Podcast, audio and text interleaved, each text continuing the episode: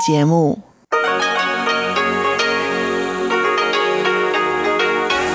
Hier ist Radio Taiwan International. Herzlich willkommen zum halbstündigen deutschsprachigen Programm von Radio Taiwan International. Am Mikrofon begrüßt Sie Ilon Huang. Und das haben wir am Mittwoch, den 14. April 2021 für Sie im Programm. Zuerst die Nachrichten des Tages, anschließend vom Mosaik mit Uta Rindfleisch. Uta Rindfleisch stellt heute interessant gestaltete Kirchen und Tempel in Taiwan vor. Und zum Abschluss das Wirtschaftsmagazin mit mir, Ilon Huang. Heute mit dem zweiten Teil der Analyse von Taiwan Semiconductor Manufacturing Corporation, dem Auftragschiphersteller aus Taiwan. Seit einigen Monaten wird weltweit über die Chipkrise in der Automobilindustrie, also der Mangel an Chips oder Halbleitern, diskutiert. Und TSMC ist einer der dominierenden Akteure in diesem Markt. Doch nun zuerst die Nachrichten des heutigen Tages. Sie hören die Tagesnachrichten von Radio Taiwan International. Zunächst die Schlagzeilen. Die Europäische Union drängt Peking, unilaterale Aktionen gegenüber Taiwan zu vermeiden. Taiwan empfängt inoffizielle Delegation aus den USA. Und Vertreter der EU nehmen zum ersten Mal am globalen Kooperations- und Ausbildungsrahmen teil. Und nun die Meldungen im Einzelnen.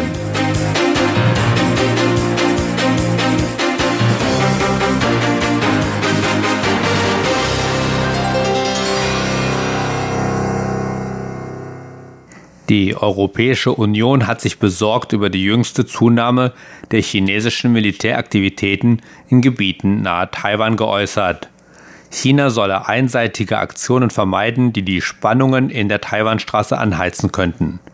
Wir sind besorgt über die Intensivierung der militärischen Aktivitäten der Volksbefreiungsarmee in der Taiwanstraße und das Eindringen in Taiwans Luftraumüberwachungszone, sagte ein EU-Sprecher in einer E-Mail-Antwort an die taiwanische Presseagentur CNA zu diesem Thema. Die Aufrechterhaltung des Status quo ist wichtig für den Frieden und die Stabilität in der Meerenge und in der Region. Es ist von entscheidender Bedeutung, Zurückhaltung zu üben und alle einseitigen Aktionen zu vermeiden, die die Spannungen zwischen den beiden Seiten der Straße weiter eskalieren könnten. Die Spannungen sollten durch Dialoge gelöst werden.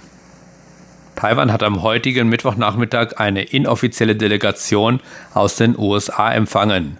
Es ist die erste Delegation seit dem Amtsantritt von US-Präsident Joe Biden und ein Zeichen amerikanischer Unterstützung für Taiwan. Die Delegierten sind der ehemalige amerikanische Senator Christopher Dodd und die ehemaligen Vizeaußenminister Richard Armitage und James Steinberg. Die drei Delegierten gelten als erfahrene Politiker mit engen Beziehungen zu Präsident Biden. Der Anlass für den Besuch ist der 42. Jahrestag des Taiwan Relations Act, der die gesetzliche Grundlage für die inoffiziellen Beziehungen der USA zu Taiwan darstellt. Taiwans Außenministerium und das Präsidialamt begrüßten den Delegationsbesuch als Zeichen amerikanischer Freundschaft. Präsidentin Tsai Ing-wen wird die Delegation morgen Vormittag am 15. April im Präsidentenpalast empfangen. Die Europäische Union war am Mittwoch zum ersten Mal Mitorganisator des globalen Kooperations- und Ausbildungsrahmen. Der Workshop auf Englisch Global Cooperation and Training Framework, kurz GCTF, fand in Taipei statt mit der Möglichkeit der virtuellen Teilnahme und diskutierte die Umstrukturierung der globalen Lieferkette und die Finanzierung von kleinen und mittleren Unternehmen. Zum ersten Mal nahm ein EU-Vertreter, Philipp Gregorjewski, Leiter des Europäischen Wirtschafts- und Handelsbüros in Taiwan, an den Diskussionen teil. Auch der Generaldirektor des Deutschen Instituts in Taiwan, Dr. Thomas Prinz, nahm virtuell an dem eintägigen Seminar teil, womit Deutschland zum ersten Mal am GCTF teilnahm. Der GCTF wurde im Juni 2015 von Taiwan und den USA ins Leben gerufen, um Taiwans Expertise auf die globale Bühne zu bringen und den Multilateralismus zu fördern. Da China seine Bemühungen fortsetzt, Taiwans internationale Beteiligung zu begrenzen. Im Jahr 2019 trat Japan der Plattform als Vollpartner bei.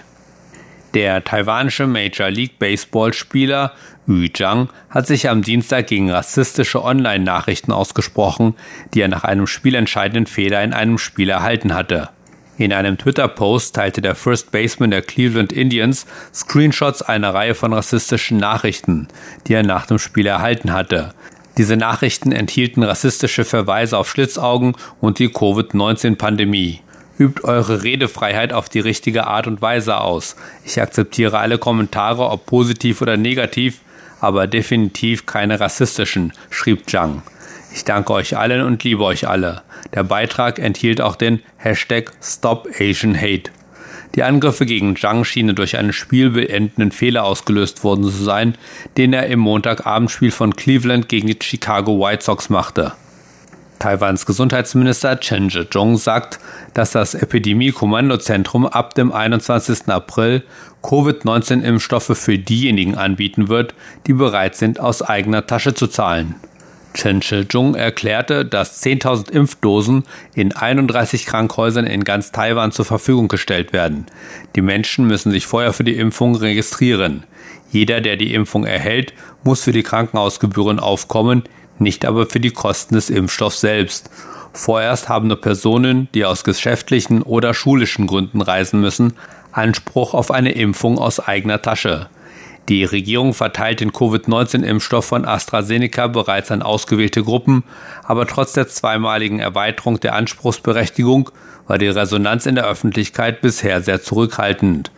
Zuletzt hat die Regierung am 12. April die Teilnahmebedingungen erweitert. Seitdem wurden nur 1000 zusätzliche Impfdosen ausgegeben. Taiwans Notfallzentrum wird am Freitag eine Sitzung über die Dürre abhalten, die dazu geführt hat, dass die Reservoirs in Zentral-Taiwan nur noch weniger als 10 Prozent ihrer Kapazität gefüllt sind.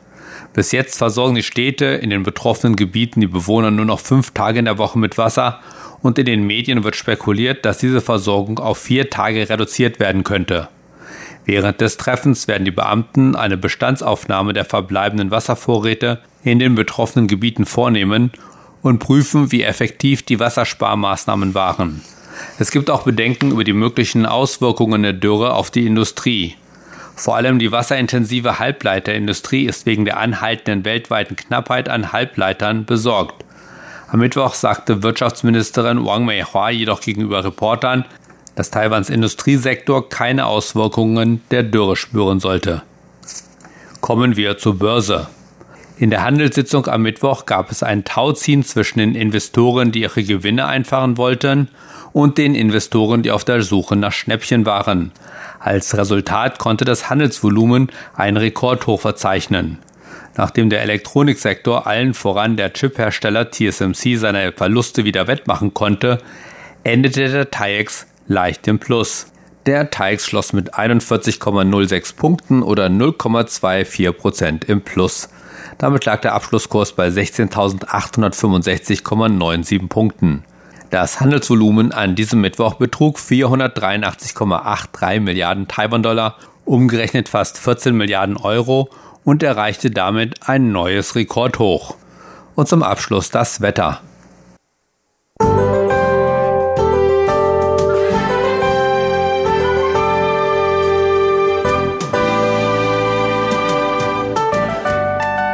Eine Wetterfront sorgte im Norden und an der Ostküste für starke Bewölkung und sinkende Temperaturen. Dabei kam es im Laufe des Tages zu gelegentlichen Niederschlägen.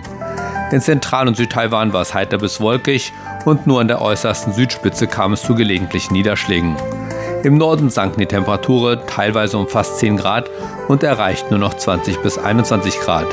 Im Osten sanken die Temperaturen nur leicht und die Höchsttemperaturen lagen zwischen 25 und 28 Grad, während die Höchsttemperaturen in Südtaiwan zwischen 28 und 31 Grad lagen. Und nun die Vorhersage für morgen Donnerstag, den 15. April 2021.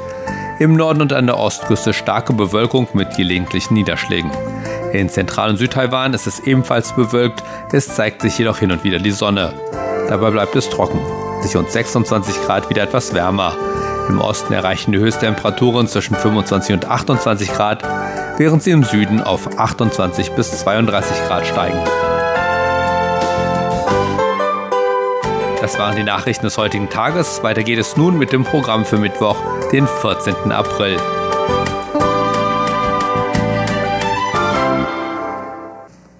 Weiter geht es nun mit Mosaik und Uta Rindfleisch. Heute über Kirchen und Tempel in Taiwan.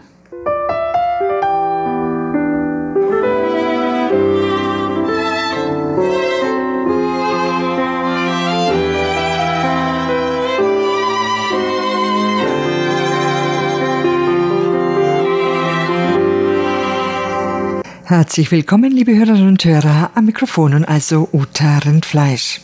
In der letzten Woche hatte ich über Gotteshäuser an der Xinjiang-Straße in Taipei gesprochen, einer Straße, an der ausgesprochen viele Kirchen und eine Moschee stehen.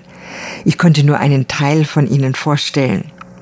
In dieser Woche möchte ich Ihnen einige interessant gestaltete Kirchen und Tempel in Taiwan vorstellen.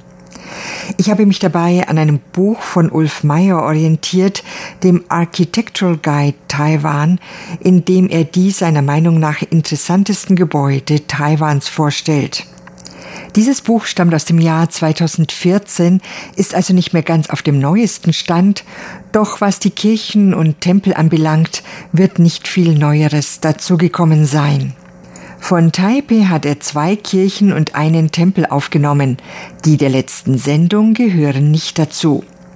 Ich will nun aber zunächst in Taichung mit einem sehr berühmten Kirchenbau beginnen, der The Loose genannt wird und obwohl die Kirche 1963 erbaut wurde, also noch nicht allzu alt ist, bereits in den Rang eines nationalen historischen Denkmals erhoben wurde. Sie wurde von dem Künstler Chen Ziquan und dem berühmtesten chinesischen Architekten des 20. Jahrhunderts, Bei Yuming, von dem auch die Glaspyramide vor dem Pariser Louvre stammt, gebaut. Sie steht auf dem Gelände der Dunghai-Universität in Taichung, der ersten christlichen Universität in Taiwan, die ein Ort werden sollte, an dem sich die westliche Zivilisation und die chinesische Kultur treffen. Die beiden hatten nicht nur diese Kapelle, den einzigen Kirchenbau, den B. Yuming jemals geschaffen hat, sondern auch die grobe Planung für den ganzen Campus entworfen. Auf die Frage, was das Schönste am Campus dieser Universität sei, antwortete Chen Zikai einmal die nicht bebauten Flächen. Diese seien wie die weißen Flächen in der chinesischen Landschaftsmalerei. Lehrräume für Menschen und Tiere. Auch die Kapelle steht nicht eingezwängt zwischen anderen Gebäuden, sondern frei auf einer großen Wiese. Sie sieht ein wenig aus, als seien zwei geöffnete Bücher aufgestellt und hintereinander geschachtelt. Oder man kann auch sagen, dass sie eine zeltartige Form hat. Die gebogenen Wände haben im Inneren eine Art wabenförmige Struktur. Zur Zeit des Baus wurden noch keine Computer verwendet, doch die Architekten fertigten Pläne an, über deren Genauigkeit man heute nur staunen kann. Obwohl der Bau sehr kompliziert war, wirkt die Kirche recht einfach und lebt vom Licht, das, um beim Bild zu bleiben, vom Buchdeckel sowie von vorne und hinten eindringt und Gott symbolisiert. Interessant ist auch die Gestaltung der Außenwände, die sich goldenfarbiger Kacheln bedient, wie sie traditionell verwendet wurden, um Gebäude regensicher zu machen, nur dass sie nicht rechteckig, sondern rautenförmig sind, wie auch die von mir sogenannten Waben tatsächlich auch rautenförmig sind. Die Kirche, deren Grundriss sechseckig gestaltet ist, hat eine Fläche von 477 Quadratmetern und bietet Platz für 500 Personen. Sie ist 19 Meter hoch und aus Stahlbeton erbaut. Sie ist damit höher als alle anderen Gebäude auf dem Campus und natürlich das Wahrzeichen der Universität. Auf dem Dach ist ein stählernes Kreuz angebracht. Von Taichung kommen wir nun nach Tainan, wo eine Kirche steht, die noch etwas früher, nämlich 1961 nach Plänen des Kölner Architekten Gottfried Böhm erbaut wurde, etwa zehn Jahre bevor dieser mit dem Pritzker-Preis ausgezeichnet wurde. Er war damit der erste deutsche Architekt, der diesen Preis erhielt. Es ist übrigens das einzige Werk dieses Architekten in Asien. Die Kirche feierte dieses Jahr ihr 60-jähriges Bestehen, während der Architekt selbst bereits 101 Jahre alt ist. Diese katholische Kirche ist größtenteils von Reisfeldern umgeben. Die verschiedenen Gebäudeteile der Kirche zeichnen sich durch Pyramiden oder kegelförmige Dächer aus, die mich fast ein wenig an die eisernen Hüte der Ureinwohner der Yami oder Tau auf der Orchideeninsel erinnern. Innerhalb der Kirche befindet sich ein kleines Museum, das die Entwicklung der Siedlung von 1995 bis heute zeigt. Die ersten Planungen für den Bau dieser Kirche stammten ebenfalls von einem Deutschen, nämlich einem Pater Janssen. Dieser hatte 1955 das Grundstück gekauft und Spenden gesammelt. Er beauftragte einen Architekten aus dem nahegelegenen Sinning mit dem Bau der Kirche, die er jedoch von Gottfried Böhm entwerfen ließ. Böhm hat mehrere Kapellen und Kirchen gebaut, die klare geometrische Formen zeigen, und diese Kirche bildet keine Ausnahme. Die Kirche zeichnet sich durch vier kegelförmige Dächer an vier Ecken aus. Es handelt sich dabei um einen Glockenturm, das Baptisterium, den Kirchenraum und die Eucharistiekapelle. Sie tragen an ihrer Spitze jeweils ein christliches Symbol, nämlich den Hahn, die Taube, das Kreuz und die Krone. Die kegelförmigen Dächer gleichen einerseits den Reisstrohhaufen nach der Ernte, andererseits aber auch Zelten. Und, wie ich eben sagte, den Hüten der Ureinwohner auf der Orchideeninsel. Die Fenster der Kirche zeichnen sich durch ihre dunkelroten Rahmen aus. Zu ihrem 60. Geburtstag soll die Kirche nun nach den Originalplänen restauriert werden. Nun aber zurück nach Taipei und zur Kirche der Presbyterianer in Dadaocheng. Diese Kirche, für die der Vater des Teehandels in Taiwan, Li Chunsheng, das Grundstück erworben hatte, wurde ursprünglich 1915 erbaut. Li Chunsheng war von Kindheit an Christ und er konnte Englisch sprechen. Er hatte ursprünglich für einen englischen Teehändler gearbeitet. 1869 war er aber der erste, der Teeblätter aus Taiwan mit Segelbooten nach New York exportierte. Er hatte die Kirchenbauten in Xiamen, Amoy, studiert und überwachte höchstpersönlich die Bauarbeiten für diese Kirche, die mit roten Ziegeln erbaut wurde, aber auch weiße, hohe korinthische Säulen aufwies, sowie Terrazzo-Verzierungen in einem chinesisch-westlichen Mischstil. Da die Kirche reparaturbedürftig und zu klein geworden war, wollte die presbyterianische Kirche im Jahr 2002 dieses Gotteshaus abreißen, um ein neues zu bauen. Sie hatte auch schon damit begonnen, eine Außenmauer abzubauen, als das Denkmalschutzkomitee diesem Vorgehen Einhalt gebot. Die alte Kirche ist nun als historisches Denkmal der Stadt Taipei eingestuft, während die neue Kirche dahinter in die Höhe gebaut wurde. Sie weist sieben Stockwerke auf.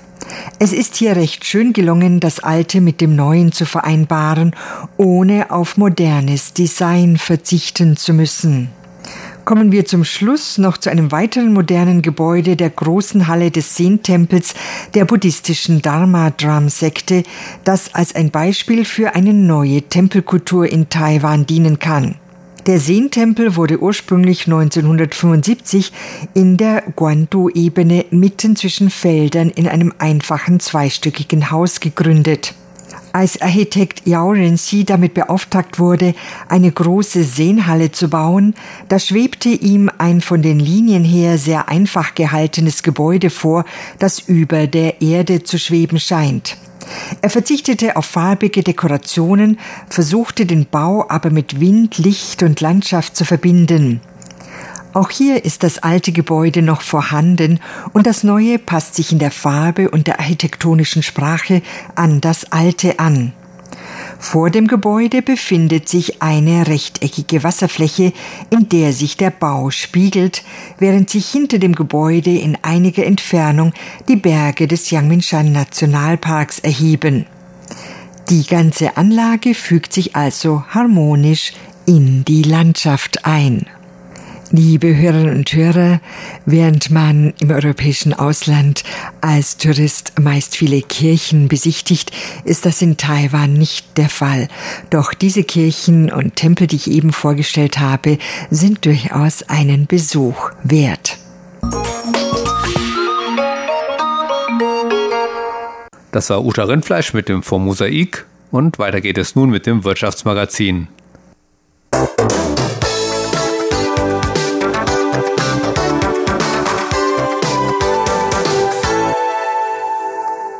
Herzlich willkommen, liebe Hörerinnen und Hörer, zur heutigen Ausgabe des Wirtschaftsmagazins. Heute geht es weiter mit der Analyse von Taiwan Semiconductor Manufacturing Corporation, kurz TSMC. TSMC ist der weltweit größte Chiphersteller und derzeit schauen in Taiwan alle Augen auf das Unternehmen, oft mit großem Stolz, weil es durch den herrschenden Chipmangel weltweit nochmal an Bedeutung und Beachtung gewonnen hat. Rupert Hammond Chambers, Präsident des US-Taiwan Business Councils, beschrieb TSMCs Rolle weltweit folgendermaßen. TSMC. TSMC ist die wichtigste Technologiefirma der Welt. Ich weiß, das ist eine starke Aussage, aber ich glaube fest daran. In der Vergangenheit haben die Unternehmen, die Chips entwickeln, die Chips auch hergestellt. Doch die Herstellungskosten sind extrem hoch.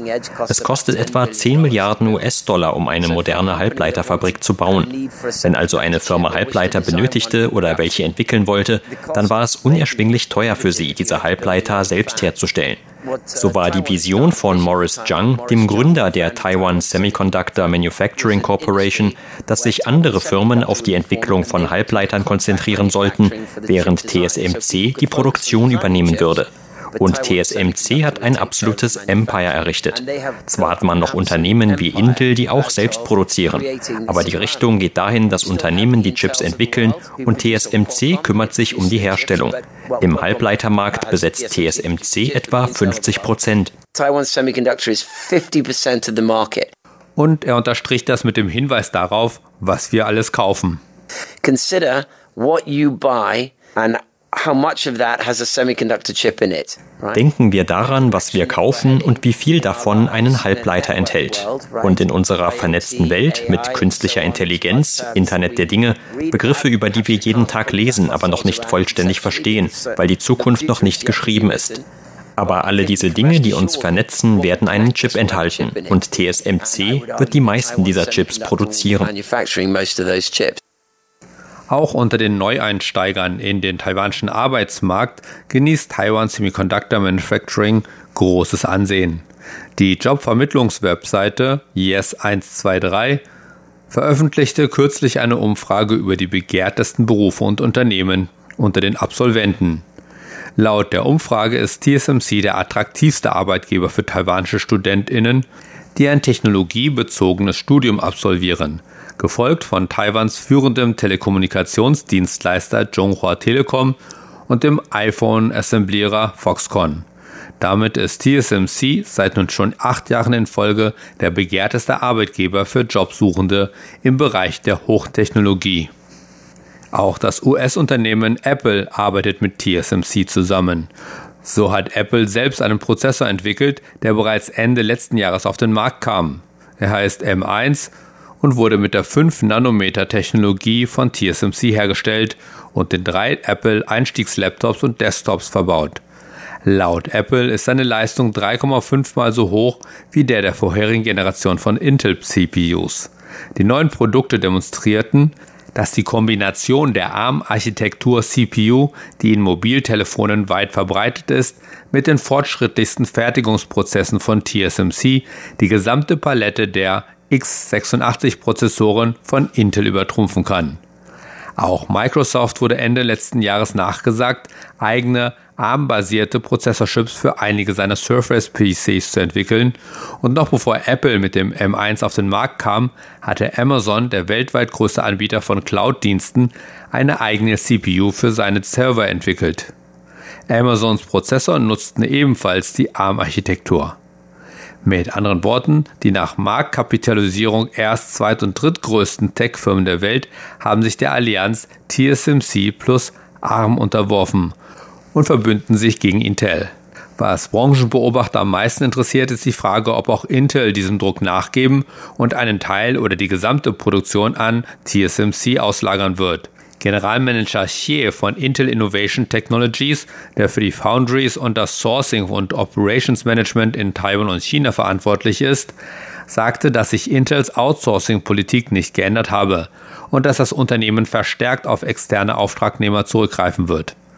Es gibt mehrere Faktoren, die zu dieser von TSMC gezeigten Dominanz beitragen. Das zum Beispiel Schlüsselfaktor 1, ARM, kann die x86-Architektur verdrängen. AMD übernahm die führende Rolle auf der CES Computermesse im Januar dieses Jahres in den USA. Asus und Lenovo wechselten zum ersten Mal überhaupt zu AMD-Prozessoren, die mit TSMCs 7 Nanometer Produktionsprozess hergestellt wurden. Und zwar für alle ihre Gaming-Laptops. Schlüsselfaktor 2, die 3 Nanometer Produktionskapazitätsschlacht. Die finale Schlacht zwischen den TSMC-Verbündeten Apple, AMD und IRM und Intel könnte in Bezug auf den 3 Nanometer Produktionsprozess stattfinden, der laut TSMC in der zweiten Hälfte des nächsten Jahres die volle Produktionskapazität erreichen wird. Dies würde mit der vierten bis sechsten Phase korrespondieren, die für TSMCs Werk Nummer 18 im Tainan Science Park vorgesehen ist. Dies könnte sich als die wichtigste Iteration des Produktionsprozesses in der Geschichte von TSMC erweisen. Alliance Bernstein berichtet, dass sich TSMCs erstaunlicher Kapitalaufwand in diesem Jahr hauptsächlich auf 3 Nanometer Wafer konzentriert. Laut UBS Securities wird die ASML Holding in diesem Jahr 40 EUV-Lithografiemaschinen ausliefern, von denen 18 an TSMC gehen werden. In Übereinstimmung mit dem etablierten Präzedenzfall wird Apple die erste Wahl bekommen. Was dieses Mal jedoch ungewöhnlich ist, wie das taiwanische Magazin Commonwealth von verschiedenen Quellen erfahren hat, ist, dass die weltweit ersten und fortschrittlichsten 3-Nanometer-Chips in Apples MacBook-Computern und nicht in iPhones verbaut werden. Schlüsselfaktor Nummer 3. Auch die Montagetechnologie ist ein kritischer Aspekt. So wird die neue sechste Verpackungs- und Testanlage von TSMC, die noch in diesem Jahr fertiggestellt und getestet werden soll, mit einer Gesamtinvestition von 300 Milliarden Taiwan-Dollar, umgerechnet etwa 9 Milliarden Euro, die teuerste fortschrittlichste Verpackungs- und Testanlage der Welt sein. Wenn alles glatt läuft, prognostiziert Alliance Bernstein, dass TSMC bis 2023 40 Prozent der weltweiten Computerprozessoren herstellen wird, darunter auch einige von Intel. Dies wird ein weltbewegendes Ereignis für TSMC, Taiwan und sogar für die globale Tech-Industrie sein. Morris Zhangs Vision, dass Intel das Produktionsgeschäft abgibt, könnte auf dem Weg sein, wahr zu werden. Kann TSMC mit einer nationalen Made in USA-Strategie weiter gewinnen? Wie schon erwähnt, ist es zu einer beispielslosen Verknappung von Chips für den Einsatz in der Automobilindustrie gekommen, was zu einem heiklen Thema für die beiden Administrationen und andere Länder wurde und erneut den Ruf nach einer Rückkehr der Halbleiterbranche zum Made in USA laut werden ließ. Im Februar haben Schlüsselfiguren, die mit großen TSMC-Kunden in Verbindung stehen, darunter die Präsidentin und CEO von AMD, Lisa Su, der CEO von Qualcomm, Steve Mollenkopf und der ehemalige CEO von Intel, Bob Swan, in ihrer Eigenschaft als Vorstandsmitglieder der Semiconductor Industry Association einen offenen Brief veröffentlicht, in dem sie die beiden Administrationen auffordern, die finanzielle Unterstützung für die Halbleiterfertigung in den USA als Teil ihres Konjunkturprogramms zu erhöhen. Ob Intel in einem solchen politischen Klima die Produktion weiter an TSMC auslagern kann, ist möglicherweise nicht nur eine Frage der Produktionskonkurrenzfähigkeit, sondern könnte in der Tat eine größere nationale strategische Bedeutung bekommen und sogar in regionale politische Auseinandersetzungen hineingezogen werden. Einige Kommentatoren haben sogar gefordert, dass Apple seinen beträchtlichen Einfluss nutzen sollte, um zu verlangen, dass TSMC seine Prozessoren in den Vereinigten Staaten herstellt. Und es gibt Gerüchte über die Verhandlungen zwischen TSMC und Intel, um gemeinsam in Fertigungsanlagen in den USA zu investieren. Wie die TSMC-Allianz den Drahtseilakt der regionalen Politik meistert, wird sicherlich das nächste Thema der Zukunft sein. Und damit verabschiede ich mich für heute. Am Mikrofon war Ilon Huang. Vielen Dank fürs Zuhören.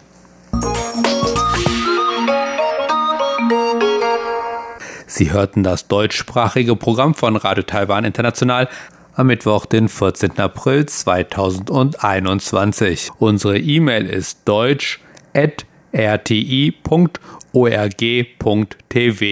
Und das, liebe Hörerinnen und Hörer, war es auch schon wieder für heute in deutscher Sprache von Radio Taiwan International. Wir bedanken uns bei Ihnen ganz herzlich fürs Zuhören.